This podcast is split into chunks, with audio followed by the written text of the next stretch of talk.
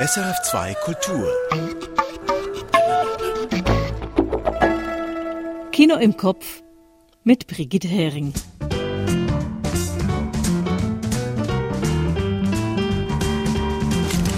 Und mit George Wirsch über die japanische Gesellschaftskritik Plan 75.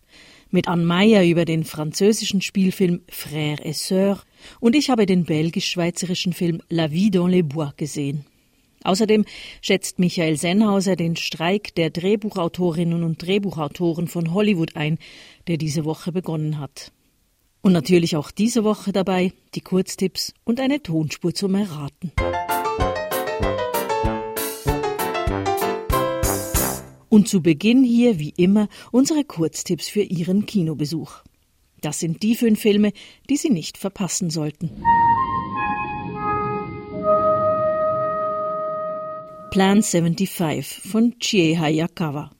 Eine Exit-Option für alle ab Alter 75 soll die japanische Volkswirtschaft entlasten. Ein einfühlsames, pathosfreies Gedankenspiel zur sozialen Ächtung des unwirtschaftlichen dritten Alters. Plan 75 von Chie Hayakawa. Dazu gleich mehr.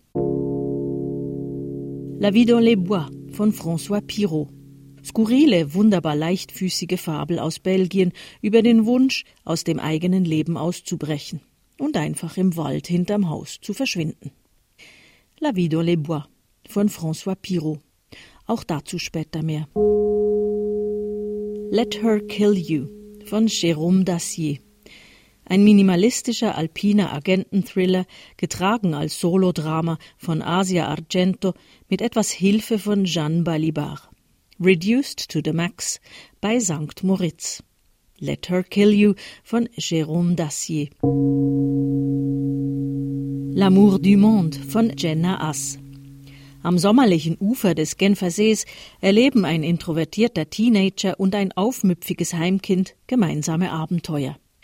Die Unrast der Pubertät fühlt sich in diesem Film an wie eine sanfte Brise. L'amour du monde von Jenna Asse. Foudre von Carmen Chaquier. Sex gegen Bigotterie. Ein durchkomponierter Film, der auf allen gestalterischen Ebenen ein urtümliches Schwingen provoziert, ein Gefühl von möglicher Geborgenheit in einer unmöglichen Welt. Foudre von Carmen Chaquier.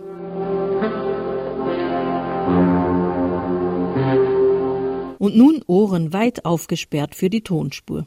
Aus einem Film, der für ein bestimmtes Genre geradezu ikonisch geworden ist. All right, folks. Showtime. Aus welchem Film stammt der folgende Ausschnitt? Alaska?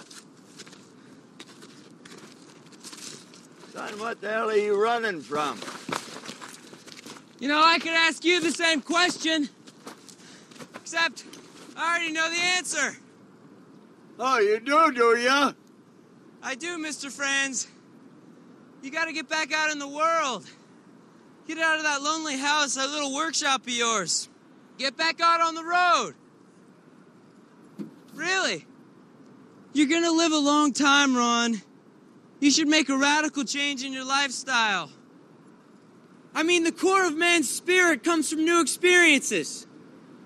And there you are, stubborn old man, sitting on your butt.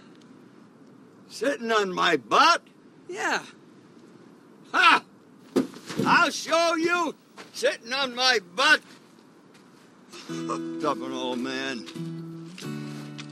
I'll show you. Come on then. Come on. Haben Sie schon eine Ahnung? Konkreten Hinweis gibt's keinen diese Woche, aber immerhin einen losen inhaltlichen Zusammenhang mit einem der besprochenen Filme. Die Lösung, die gebe ich Ihnen dann am Schluss.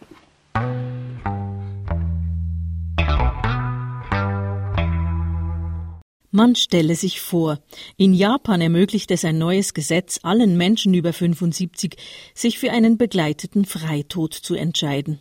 Sogar dann, wenn sie kerngesund sind. Das Ziel der Maßnahme, die japanische Gesellschaft soll verjüngt und die Volkswirtschaft entlastet werden. Dieses Gesetz gibt es natürlich nicht. Es ist ein reines Gedankenspiel in einem dystopischen Spielfilm namens Plan 75. Dieser Film aus Japan ist neu in den Kinos. George Wirsch hat ihn gesehen. Die Szene ist nicht gerade appetitlich, aber geschmackvoll gefilmt. In ihrem winzigen Wohnzimmer sitzt Michiko, alleinstehend 78 Jahre alt, nachts auf dem Teppich und schneidet sich die Zehennägel. Sorgfältig hebt sie die abgezwackten Nägelränder mit einer Zeitungsseite auf und entsorgt sie im Topf ihrer Zimmerpflanze als Dünger. Poetisch und in Kleinstform fasst diese Szene zusammen, worum es geht in Plan 75. Am Ende des Films wird Michiko vielleicht einen Teil ihrer selbst abgeben, damit etwas anderes wächst. Jüngere Generationen. Man spürt dabei heraus, Plan 75 erzählt gar nicht von der Zukunft, sondern von der Gegenwart. Von einer Seniorin, die, wie andere auch in Japan, mit 78 immer noch anstrengende Jobs übernimmt, weil die Rente sonst nicht reicht und die schon bald ihre Wohnung räumen muss, weil da ein Neubau hinkommt. Von einer Seniorin, die aber das Leben trotz allem genießt, etwa beim Karaoke mit Freundinnen.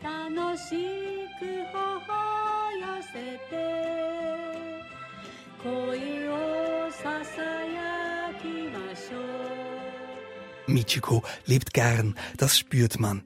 Höflich, stoisch stellt sie sich den Herausforderungen des Alters. Noch. Eins ist perfid an diesem Film Plan 75. Von diesem unmenschlichen Gesetz, das ältere Menschen in den Tod bittet, wenn nicht gar in den Tod treibt, zeigt er zuerst einmal die menschliche Seite. Die Beratung ist äußerst freundlich, ja sogar individuelle Telefonseelsorge gehört dazu. Hochglanzbroschüren versprechen Abschiedsgeld, mit dem sich der verkürzte Lebensabend versüßen lässt. Hm, ein Familienausflug oder ein teurer Restaurantbesuch. Legen drin, heißt es. Im Wartsaal der Plan 75 Zentrale läuft Dauerberieselung. Am Bildschirm erklärt eine betagte Dame säuselnd, wie richtig sich der Freitodentscheid für sie anfühle.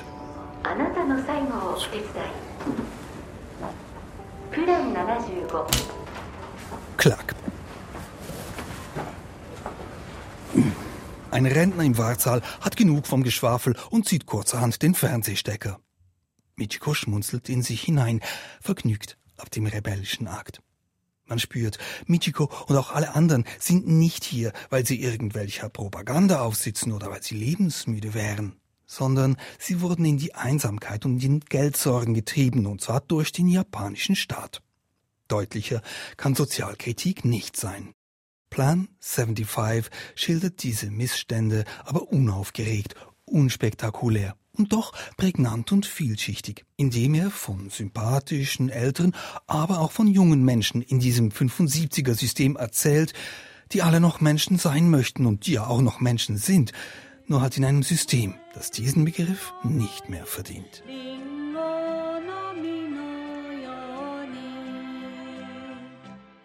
George Wirsch zum japanischen Spielfilm Plan 75, zurzeit in den Deutschschweizer Kinos. Frère et Sœur, Bruder und Schwester. Ein Filmtitel, der eine Geschichte über zwei Menschen impliziert, die sich nahestehen. Geschwisterliebe ist schließlich eine unzerstörbare Bindung, oder? In Arnaud Desplechin's neuestem Film geht es um ein Geschwisterpaar, das sich hasst. Gespielt werden die beiden von zwei großen Stars des französischen Kinos, Melville Poupeau und Marion Cotillard. Anne Meyer. Mon fils avait six ans. T'avais six ans pour le rencontrer. Lui envoyer un cadeau, une carte. Vous visiter un Noël ou un anniversaire. Tu le connaissais pas. Alice. Du hattest sechs Jahre, um ihn zu besuchen. Um ein Geschenk, eine Karte zu schicken. Du hast ihn nicht gekannt. Der völlig aufgebrachte Louis redet hier von seinem sechsjährigen Sohn, den er gerade verloren hat. Vor seiner Wohnung steht Alice, seine Schwester, Tränen überströmt. Du bist ein schamloses Monster, sagt Louis weiter. Verschwinde oder ich rufe die Polizei. Bereits diese Eingangsszene des Films Frère et Sœur ist voller emotionaler Intensität. Die Anspannung gleich auf einem Maximum. Ein Geschwisterpaar, das sich so sehr hasst, dass sie nicht einmal in so einer Situation über ihren Groll hinwegsehen können, das fesselt. Alice ist Schauspielerin, Louis Schriftsteller. Als Alice bei einem Interview von einem jungen Journalist auf die Bücher von Louis angesprochen wird, tut sie erst so, als ob es ihn gar nicht geben würde. Sie sagt, dass sie nur einen Bruder hätte und der sei Sportlehrer. Vous avez jamais parlé des livres de votre frère Mais j'ai qu'un frère, je, je crois qu'il a jamais écrit. Il est professeur d'éducation physique au collège de Roubaix. Je voulais parler de Louis Vuillard. Als der Journalist weiterbohrt, bricht Alice das Interview ab. Ihre Nase beginnt zu bluten. Et je crois que l'entretien est terminé, non? Vous saignez? Es sind regelrecht physische Reaktionen, die der Hass in den Geschwistern auslöst. Diese Extremreaktion zu zeigen ist dramaturgisch clever und erzeugt viel Spannung. Denn wir wissen, die beiden werden sich bald begegnen müssen. Ihre Eltern liegen nach einem Autounfall im Sterben. Als Alice einem Fan eines Abends ihre Lebensgeschichte erzählt, kommen wir dem Grund für den Hass langsam auf die Spur. Als Alice bereits eine erfolgreiche Schauspielerin war, bekam Louis langsam Anerkennung für seine Bücher. Und das hielt Alice kaum aus. Je crois que. Je crois qu'il en souffrait pas. Moi, ça m'aurait rendue folle. Mais lui, il était très humble et pauvre. Et ce jour-là, j'ai vu mon frère couvert d'honneur. Was ebenfalls interessant ist, der Film nimmt keine Seite ein. Doch genau deshalb fragt man sich irgendwann, was kann denn nur so schlimm gewesen sein, dass sich diese beiden so sehr verabscheuen? Die Antwort bekommen wir schließlich nicht. Oder zumindest nicht ganz. Es wird angedeutet, dass Louis über Alice in seinen Büchern geschrieben hat. Oder dass sich die beiden vielleicht eine Zeit lang zu sehr geliebt haben. Es ist enttäuschend zu erleben, dass der Film schließlich an genau dem scheitert, was ihn am Anfang so spannend gemacht hat. Die verschachtelte, lückenhafte Erzählweise. Der Film ist so aufgebaut, dass man eine Erklärung für den Hass erwartet. Er funktioniert deshalb nicht als geheimnisvolle Geschichte, die viel Raum für Interpretation lässt.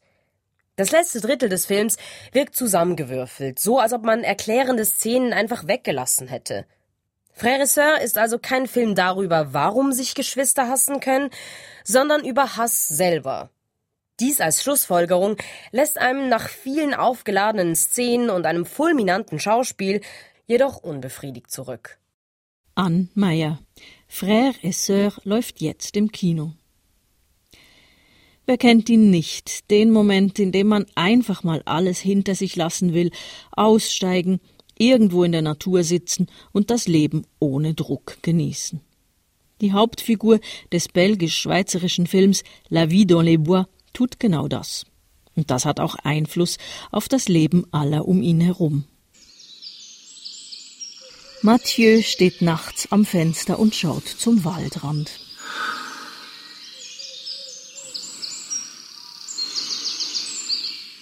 Mathieu hat genug. Zu vieles läuft in seinem Leben gerade nicht so richtig gut. Seine Ehe ist gescheitert, seine Frau Katrin möchte gern ihren Teil des gemeinsamen Hauses verkaufen. Er kann es sich nicht leisten, sie auszuzahlen. Je, je sais très bien que j'aurais jamais les moyens de racheter cette maison au prix du marché. Enfin, faudrait bien trouver un arrangement, non J'ai rien demandé. Mais moi, je demande. Bei der Arbeit, Mathieu ist Bauleiter, gibt's auch Probleme. Die Baustelle ist überflutet, sein Vorarbeiter fordert mehr Mitarbeiter.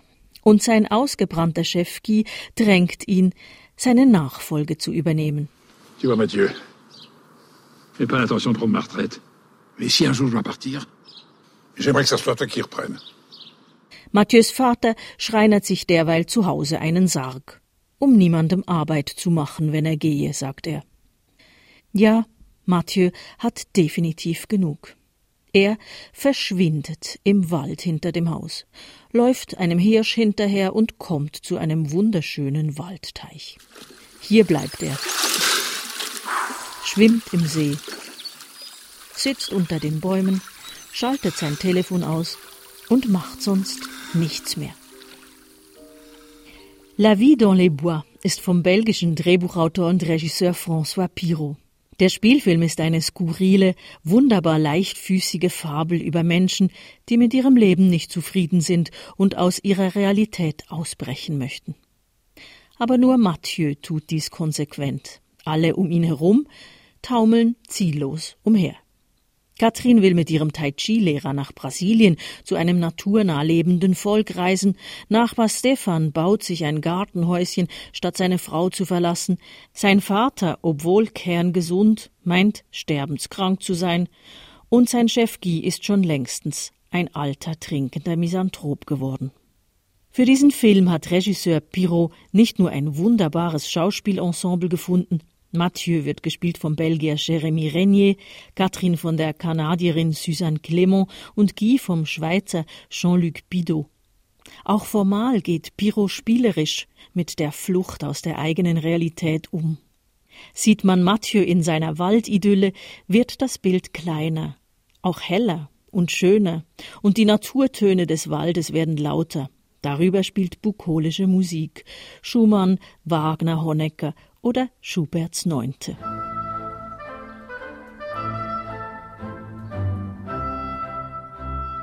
La vie dans les bois ist bei allem Chaos, das die Figuren in und mit ihrem Leben haben, ein tröstlicher, ja gemütlicher Film. Ein Film, der uns daran erinnert, dass wir alle irgendwann mal die Lust haben, aus unserem Leben auszubrechen und dann die ehrwitzigsten Pläne fassen, dies zu tun. Und dabei genügt es vielleicht vollkommen, einfach mal im Wald hinter dem Haus zu verschwinden.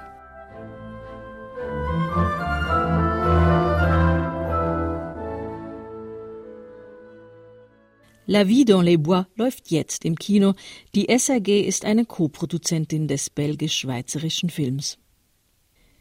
Diese Woche ist in den USA der Vertrag zwischen den Drehbuchautorinnen auf der einen Seite und den Produzenten und Studios auf der anderen Seite ausgelaufen. Zuvor gab es zähe Verhandlungen, die allerdings gescheitert sind. Jetzt streiken die Screenwriters wieder, wie vor 15 Jahren. Damals dauerte der Streik 100 Tage und kostete rund 2 Milliarden Dollar. Michael Sennhauser schätzt im Gespräch mit Anina Salis diesen erneuten Streik ein. Michael Sennhauser, jetzt geht der Kampf um den Wert einer guten Story also in die nächste Runde. Worum geht's aktuell? Ja, seit 2007 haben sich die Arbeitsbedingungen für die Screenwriter grundlegend verschlechtert. 2007 gab es noch DVDs, es gab noch die normale TV-Auswertung, es gab Zweit- und Drittausstrahlungen und jedes Mal gingen auch wieder Tantiemen an die Drehbuchautorinnen und Drehbuchautoren. Und unterdessen läuft das eigentlich zu einem guten Teil über die Streaming-Plattformen. Die haben den Markt komplett umgekrempelt. Da gibt es keine Zweit- oder Drittauswertungen mehr. Da bleiben die ganzen Staffeln der Serien zum Beispiel einfach online. Und die Autorinnen und Autoren werden nicht noch einmal bezahlt, die werden nur einmal pauschal abgegolten. Und die DVD-Verkäufe und all die anderen Sachen, die gibt es auch nicht mehr. Das heißt, es gibt theoretisch viel mehr Arbeit, aber sie werden viel schlechter bezahlt für das, was sie machen. Und wer damals, 2007, für eine Fernsehserie schrieb, war in der Regel das ganze Jahr damit beschäftigt, denn es gab bis zu 24 Folgen für eine einzelne Staffel. Die Streamingdienste haben das heruntergefahren. Eine einzelne Staffel hat unterdessen etwa acht bis zehn Folgen. Das heißt, es sind deutlich weniger. Und ein Screenwriter, der daran arbeitet, ist nach vielleicht 20 Wochen schon wieder arbeitslos und muss sich einen neuen Gig suchen. Also Scriptwriting ist zur Gig Economy geworden, wie vieles andere auch. Und das sind offenbar unhaltbare Zustände. Warum sind die laufenden Verhandlungen zwischen den Produzenten und den AutorInnen gescheitert? Weil der Zeitpunkt denkbar schlecht ist. Die ganze Industrie ist in einer Krise und in einer zum Teil selbstverschuldeten Krise, denn während der Pandemie haben die Streamingdienste sich gegenseitig versucht, die Kunden abzujagen.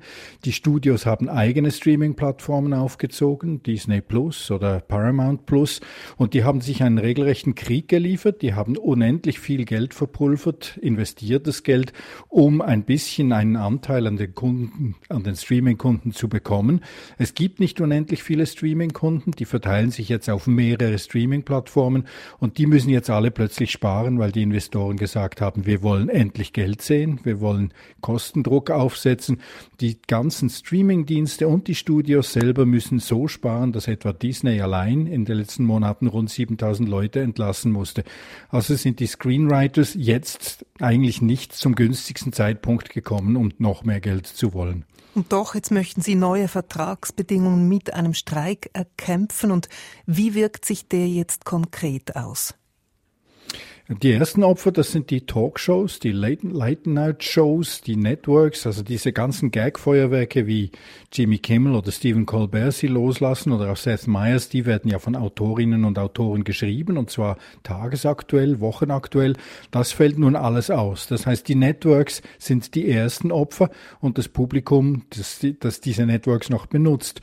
Und diejenigen, die eigentlich die ganze Misere verursacht haben, nämlich die Streaming-Plattformen, denen kann es im Moment einigermaßen egal sein. Die sind noch für ein bis zwei Jahre versorgt. Die Produktionen, die, die brauchen so lange. Das heißt, die haben noch Stoff.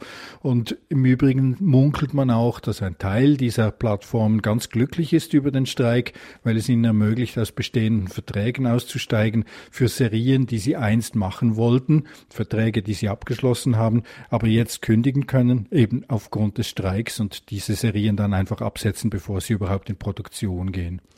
Das klingt nach einer sehr verrannten Situation. Die eigentlich Verantwortlichen, nämlich die Streamingdienste, die sind mit diesem Streik kaum zu erreichen. Wie lautet deine persönliche Prognose, Michael? Wie geht's weiter?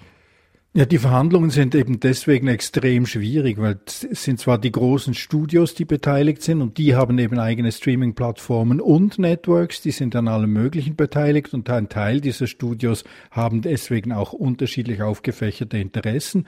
Aber im Großen und Ganzen muss man sagen, die Screenwriter müssen sich wahrscheinlich auf einen längeren Kampf einstellen als beim letzten Mal. Also diese rund 100 Tage, die es vor 15 Jahren gedauert hat, reichen möglicherweise nicht aus. Das weiß man aber nicht so genau. Aber die Screenwriter haben schon in den 80er Jahren einmal gestreikt und damals waren es sogar 153 Tage. Sie sind es gewohnt. Alle sieben bis zehn Jahre gibt es einen Writer's Strike jedes Mal, wenn sich die ganze Industrie grundlegend verändert. Michael Sennhauser über den Streik der Drehbuchautorinnen und Drehbuchautoren in Hollywood. Und jetzt zum Schluss hier noch die Auflösung der Tonspur. Die gespielte Szene ist aus dem Aussteigerfilm schlechthin. Aus Into the Wild. Sean Penn hat 2007 die gleichnamige Reportage von John Krakauer verfilmt.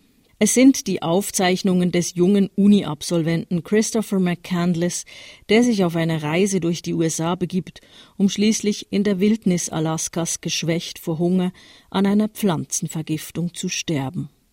In der gespielten Szene sind Emil Hirsch als Chris und der verstorbene Hal Holbrook als alter Veteran Ron zu hören, die sich gegenseitig fragen, vor was sie eigentlich im Leben davonrennen. Alaska? Son, what the hell are you running from?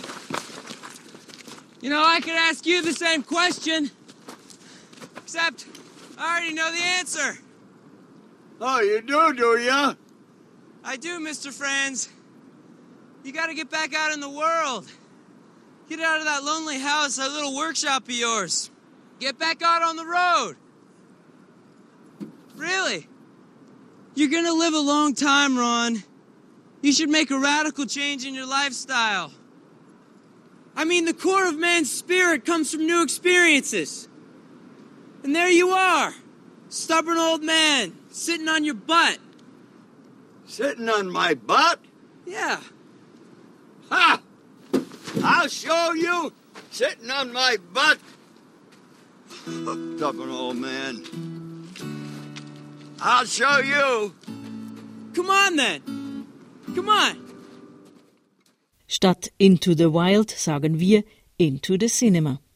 Die fünf Kurztipps können Sie auf Sennhausers Filmblog nachlesen. Kino im Kopf gibt's wieder in einer Woche. Bis dahin wünsche ich, Brigitte Hering, viel Vergnügen im Kino.